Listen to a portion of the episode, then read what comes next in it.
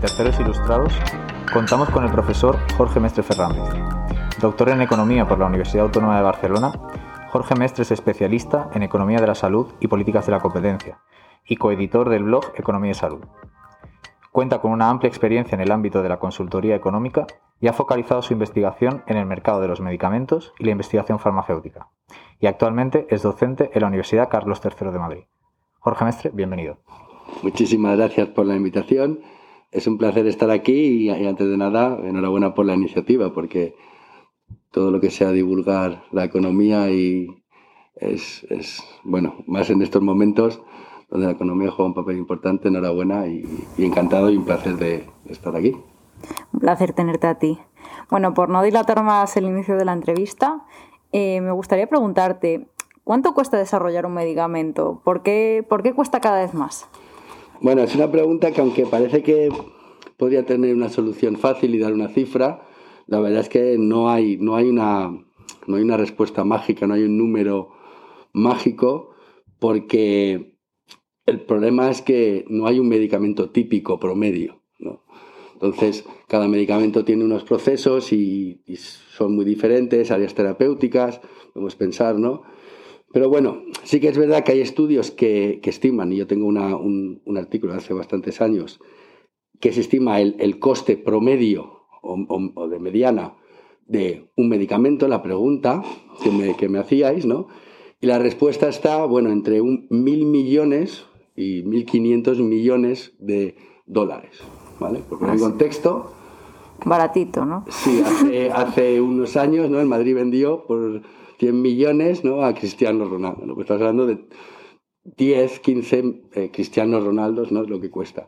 Messi obviamente no se puede valorar porque es mucho mejor, ¿no? Pero bueno, eso ya podemos hablar del valor y esas cosas más adelante. Entonces, estamos hablando de bueno, unas cantidades importantes. Si se ve a lo largo del tiempo, sí que se ve que ha habido una evolución al alza con esas cifras y por varias razones que si quieres luego podemos, podemos comentar. Porque de dónde procede esos 1.300, 1.500 millones de dólares, ¿no? Porque qué son los componentes que, que, que, lleva esas, esas, cifras. Claro, eso es una pregunta que también, eh, cuando uno escucha esas cifras, 1.000 millones, 1.500 millones de dólares, exactamente eh, de dónde sale esa, ese dinero, ese desembolso inicial para el desarrollo y la investigación de medicamentos. O sea, ya sea de patentes, de, hay que pensar, poder público. Para llegar a esos 1.500, ¿de dónde viene? ¿no? Y hay que pensar en cuatro variables. Eh, una es el, el, cash, ¿no? el gasto corriente de desarrollar un medicamento, los eh, ensayos clínicos. Eso cuesta, eso tiene un coste bastante, bastante elevado. Eh, costes de producción de ese medicamento, mientras se está, se está investigando ¿no? con, con buenas prácticas. ¿no? Eso tiene un coste gasto corriente que cada año se tiene que ir gastando, invirtiendo. Quien esté investigando, que ahora comentaremos, eso cuesta un dinero. Eso, eso es el cash, eso no es los 1.500. Ahora veremos cómo llegamos a los 1.500.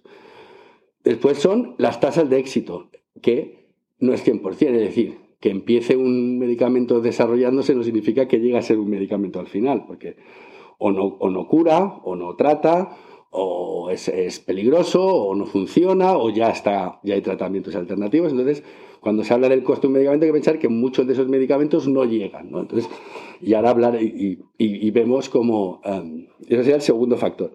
Tercer factor es el tiempo. Es decir, para investigar, ¿no? Al final tienes que hacer ensayos clínicos, como hemos visto con el COVID, ¿no?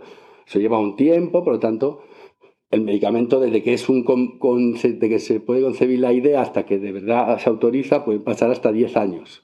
O sea que esto del COVID, de, las vacunas, es bastante raro. No, no, no. Y yo eh, por redes sociales, y hay un, hay un artículo en, en, si es en el Llama, o sea, es un artículo eh, en una revista potente, donde se ve la comparativa de tiempos entre las vacunas durante las últimas 7, 8 décadas versus las de para el SARS, ¿no? Y bueno, es, es impresionante, son tardan, tardan en, desarrollarse desde que hay una idea hasta que se desarrolla, bueno, algunas que no hay, estamos hablando de a lo mejor décadas o años, o es que estamos hablando de un año, algo, algo increíble, ¿no? pero por, muchas razones que luego podemos comentar.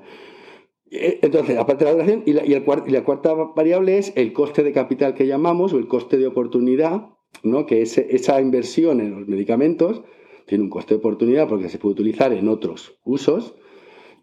Y esas cuatro es a partir de ese gasto de cash que hemos dicho, gasto corriente, la primera variable, si tienes en cuenta el tiempo y los medicamentos que no llegan y cuentas después el coste de capital, al final es cuánto llegas a los 1.500 millones. ¿vale? Entonces, estamos hablando a lo mejor de cash de la fase clínica, fase 1, fase 2 y fase 3 de ensayos clínicos, que es lo que la investigación clínica, eh, que estamos hablando de 400 millones, 200, 400 millones de dólares en cash. Estamos hablando, después de una tasa de éxito de clínica del 10 y el 25%, ah, de los que entran, al final solo sale el 10 o el 25%, estamos hablando de 8 o 10 años, Estamos hablando en los estudios que hay de coste capital de alrededor de 8, 10, 11, 12%. Y todo es a partir de los 200, 400 que hemos dicho antes, que puede haber muchos números y muchas cifras, pero todo eso, con eso que he dicho, al final es lo que llega a los, a los 1.500. ¿no? Entonces, la pregunta, ¿quién paga eso? Bueno, ¿quién lo financia? Mucha preclínica, que es lo que viene antes de ensayos clínicos, a grosso modo y siendo muy simplista, eh, eso sería financiado por a lo mejor eh, sistemas eh, con dinero público o, de, ONGs sin ánimo de lucro, los charities, ¿no? Bill Gates, Gates Foundation, esas fundaciones, Welcome Trust. y una vez que parece que puede haber un concepto de medicamento, pues eso después lo cogería el sector privado y es cuando empieza la investigación clínica, que es fase 1, fase 2 y fase 3. Fase 1 con pacientes sanos, fase 2, perdón, fase 1 con eh, ciudadanos sanos, ¿vale? Fase 2 sería un número reducido de pacientes, y después fase 3 es con muchos pacientes, ¿no? Y ese, fase 3 es el crítico. De hecho, de los 200, 400 millones que hablaba antes, casi el 50%, más del 50% sería solo de fase 3. Porque son los que tienen muchísimo más pacientes, de cientos y miles de, pacientes por todo el mundo, ¿no? Para que te autoricen. entonces, eso sí que suele ser investigación privada y lo de antes investigación pública. Pero ahora ya esa distinción entre preclínica y clínica cada vez es más, más gris, ¿no? Y cada vez más también hay más, menos barreras entre colaboraciones público-privadas. Entonces, muchas cosas ya son colaboraciones tanto público-privadas o incluso privadas-privadas. Con el COVID se ha visto, incluso se ha llegado a acuerdos de que, que eso creo que nunca se había dado, que una empresa, un competidor, ponga a disposición sus plantas de producción para producir eh, las vacunas y los tratamientos. Eso creo que nunca se había dado. O sea, le da la licencia para que produzca, porque como hay un problema de oferta que no dan abasto, entonces, eh, eso nunca se eso, eso, sí que colaboran en, proyectos de investigación, a veces sí que son colaboradores y, en otras áreas terapéuticas son competidores, es parte de su gracia, eh, pero sí que se ve ahora que, que, hay mucha más colaboración privada-privada y además público-privada.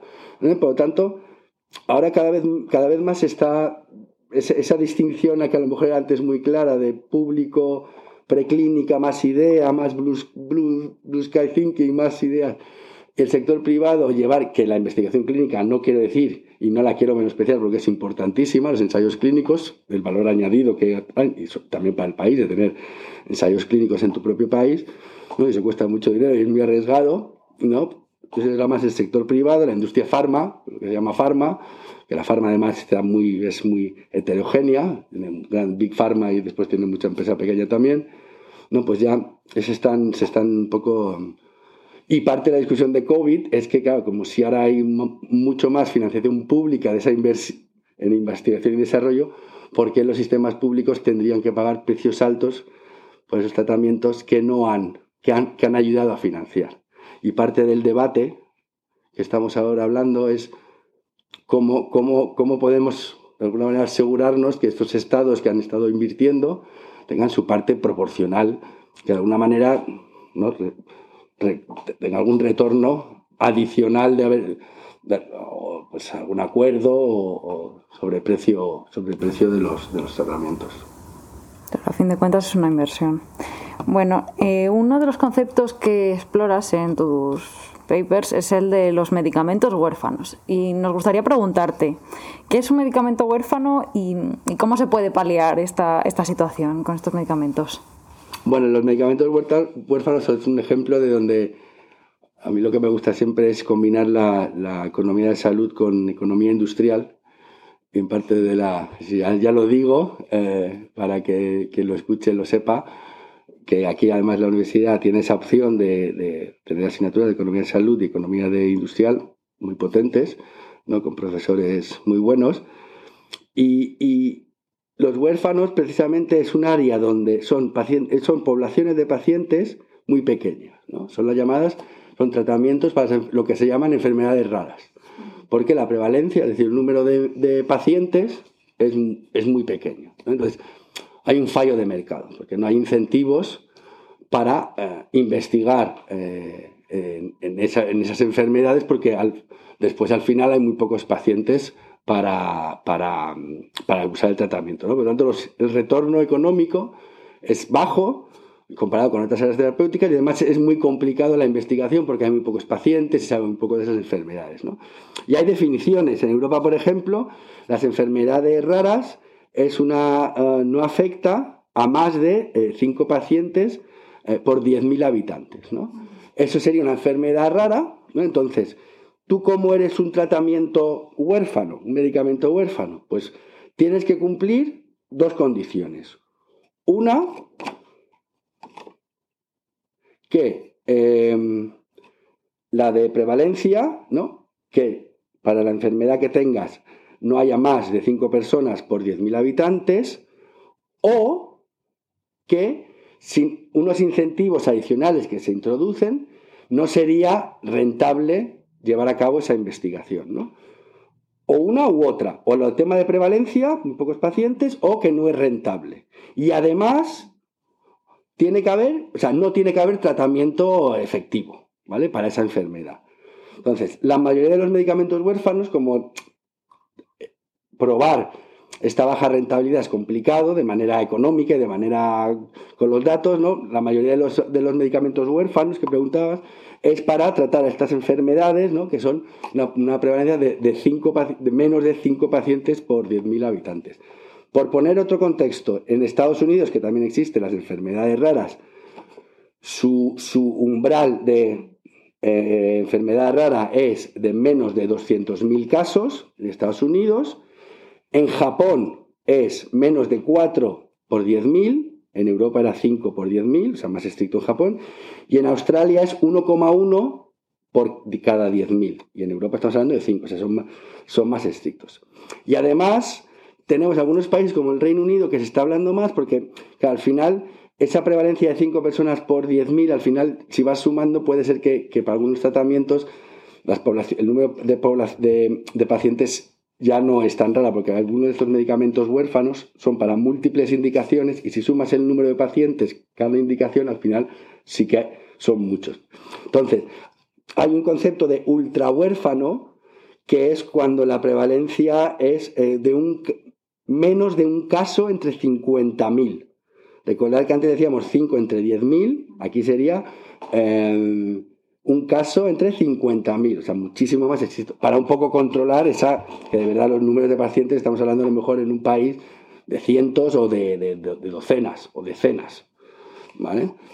Entonces, esos son los medicamentos huérfanos. ¿Qué pasa? Que se decidió en Estados Unidos al principio de los 80 y en Europa en el año 2000 que había que incentivar, que había que poner incentivos adicionales porque si no, no habría eh, medicamentos o tratamientos para estas enfermedades.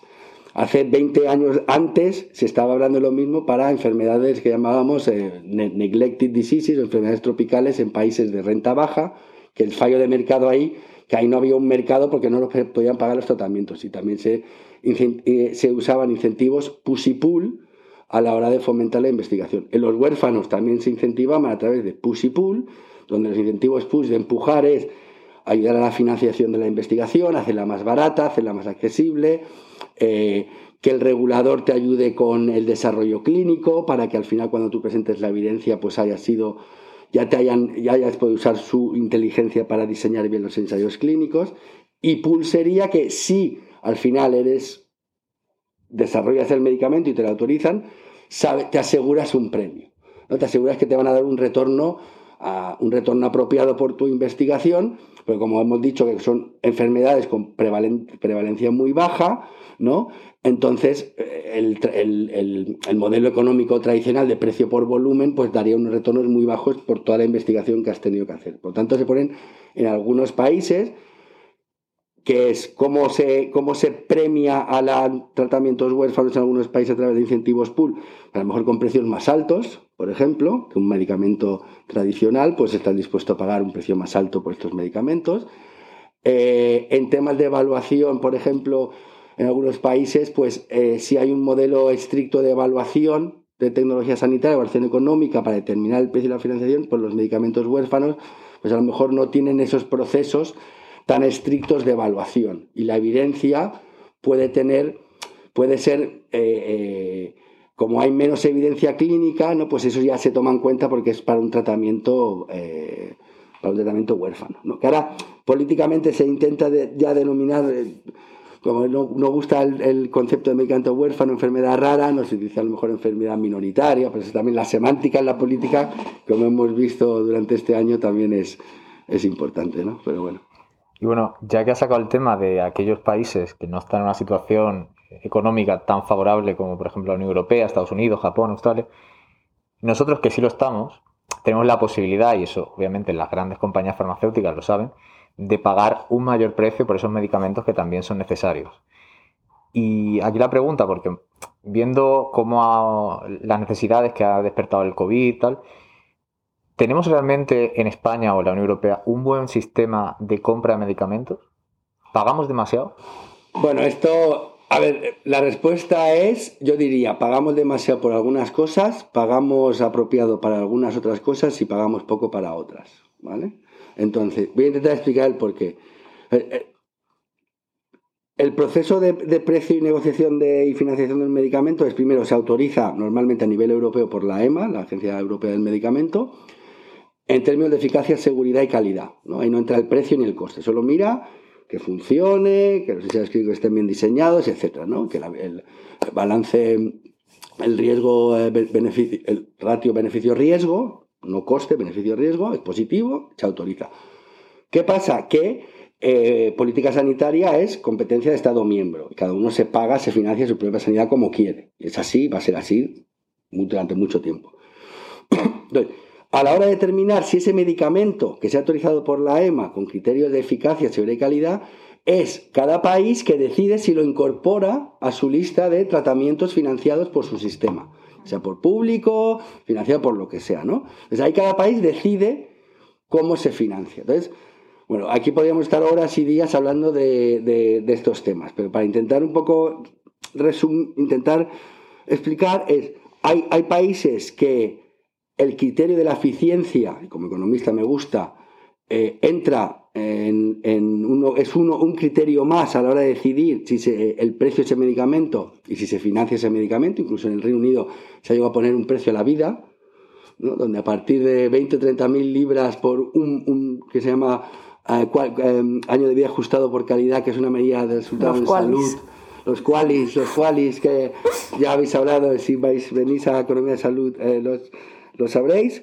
Eh, bueno, se pone un precio, un precio, ¿no? Pero si pensamos en otros sectores de la economía, que de transporte, cuando se hace una evaluación, bueno, en este país no se hace mucha evaluación, eh, desafortunadamente, pero eh, lo, se ve que si haces una evaluación coste-beneficio, coste-beneficio, ¿no? Se pone precio a lo mejor de un kilómetro adicional de autovía o de, o de tren, se calcula, o en algunos otros países se calcula lo que cuesta ahorrarse una, una vida, ¿no? Gracias a una autopista, un carril adicional, etcétera, ¿no? Bueno, y se paga pues muchísimo más cuando se hace esa evaluación que, por ejemplo, para tratamientos farmacológicos, ¿no? Entonces, aparte de esto, en España pues, hay países que sí que tienen unos sistemas robustos de evaluación con, con criterios de eficiencia, hay países que tienen unos criterios de evaluación basados en más criterios de eficacia, criterios clínicos, y a su vez esos criterios, y, una, y una vez que determinas ese valor clínico de ese medicamento, hay una negociación de precios, y esos precios en principio va a reflejar ese beneficio clínico que mediremos de alguna manera ah, del medicamento. Y después está España, que no sabemos muy bien lo que se hace, porque no es aquí también se está haciendo mucho trabajo y encima también aprovecho, de hecho, para el, profesor Félix Lobo, eh, ya, profesor emérito, que, que, lidera el Comité Asesor de Prestación Farmacéutica, que está, está evaluando precisamente cambiar eh, los modelos que existe ahora de criterios de fijación de precios y financiación para medicamentos, ¿no? Y donde obviamente la eficiencia tendrá un, eh, se espera tener un rol. O sea, ellos harán, este comité hará sus recomendaciones porque, y al ministerio los políticos decidirán lo que quieran decidir, ¿no?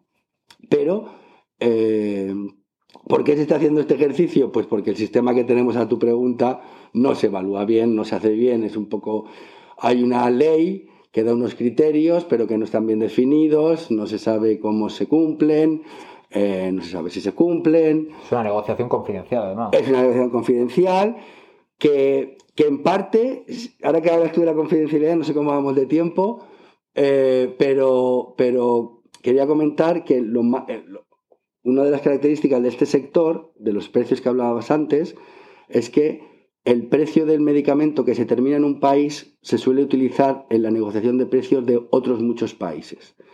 Porque muchos países eh, uno de los criterios que usan para determinar su precio es el precio de ese medicamento en una variedad de países. ¿Qué pasa? Si yo defiendo, creo que es una buena idea todo el tema de diferenciación de precios y que lo que hablabas antes, que en los países de renta más alta, y hay teoría económica detrás, eh, eh, tendrían que pagar precios más altos versus otros países con renta más baja, ¿no? Pues pues al final, ¿qué pasa? Como estos precios se utilizan entre países, esa diferenciación de precios que la, teoría económica nos dice que puede ser eficiente desde el punto de vista de corto plazo y largo plazo, es muy difícil porque no se mantiene esa diferenciación de precios, porque tú sabes que en Alemania le han conseguido este precio o que en Grecia han conseguido un precio más bajo, por tanto, y tú además usas esos precios, por tanto, hay menos incentivos a poder diferenciar. ¿no? Entonces, al final, ¿por qué los precios de los no sabemos lo que pagamos por los precios de los medicamentos? Porque también hay unos incentivos muy perversos a nivel europeo, a nivel global, donde al final, pues bueno, y al final, ¿qué pasa? Que, se habla del sector y, al final hay una, sensación de falta de confianza y poca transparencia que, que, ayuda un poco a que, que ayuda que, que como sistema es un poco perverso, ¿no? Pues al final no ayuda mucho. Pero yo tengo la esperanza de que con algo bueno del COVID tenemos que sacar. ¿no? Y, estos nuevos modelos que se están emergiendo de colaboración, yo creo que vamos por, yo creo que podríamos ir por buen camino por ahí. Y ya para terminar, eh, le vamos a hacer una pregunta un poco más genérica, y es que, ¿qué es lo que más te gusta de participar en la vida universitaria? bueno, pues lo primero, lo que más me gusta, lo que más me gusta es la interacción con los estudiantes. ¿no? aparte que me, encanta la economía, me encanta la economía. Yo tengo seré de los pocos afortunados que yo, yo tengo el, me gusta lo que hago para trabajar. Obviamente, si fuera multimillonario, a lo mejor trabajaría mucho menos, eso seguro. Eh, pero seguramente seguiría trabajando. Y, llevaba muchos años fuera de la o siempre he estado en la universidad, pero de, carrera universitaria, era más de nivel máster, eh, que es menos contacto, ¿no? porque es más, más eh, específico y era el contacto con los estudiantes, y porque yo he sido estudiante también, y, poder por lo menos intentar que, lo que hagan, que de verdad lo disfruten, ya sé que suena muy naif, pero que de verdad, al menos alguna asignatura os tiene que gustar y, que, eso pues que intentéis llevarlo a vuestro ámbito de trabajo, porque al final son muchas horas, cuando te, te haces menos joven, ¿no? al final te pasas muchas horas trabajando y, y, para la salud mental, si no tienes un trabajo que te, que te, que te llene algo, pues al final, pues esa interacción, e intentar ayudarnos mutuamente a, yo intentar ayudar en lo que sé y que ellos me ayuden también a, entender y lo que, lo que queréis y lo que necesitáis para salir adelante, para mí eso es lo que más, es lo que más me gusta de la, de la vida universitaria, aparte de la economía, pero eso más personal es lo que más, lo que más me gusta. Pues esperamos poder seguir contando contigo en la universidad pues Jorge Mestre, muchas gracias. A vosotros.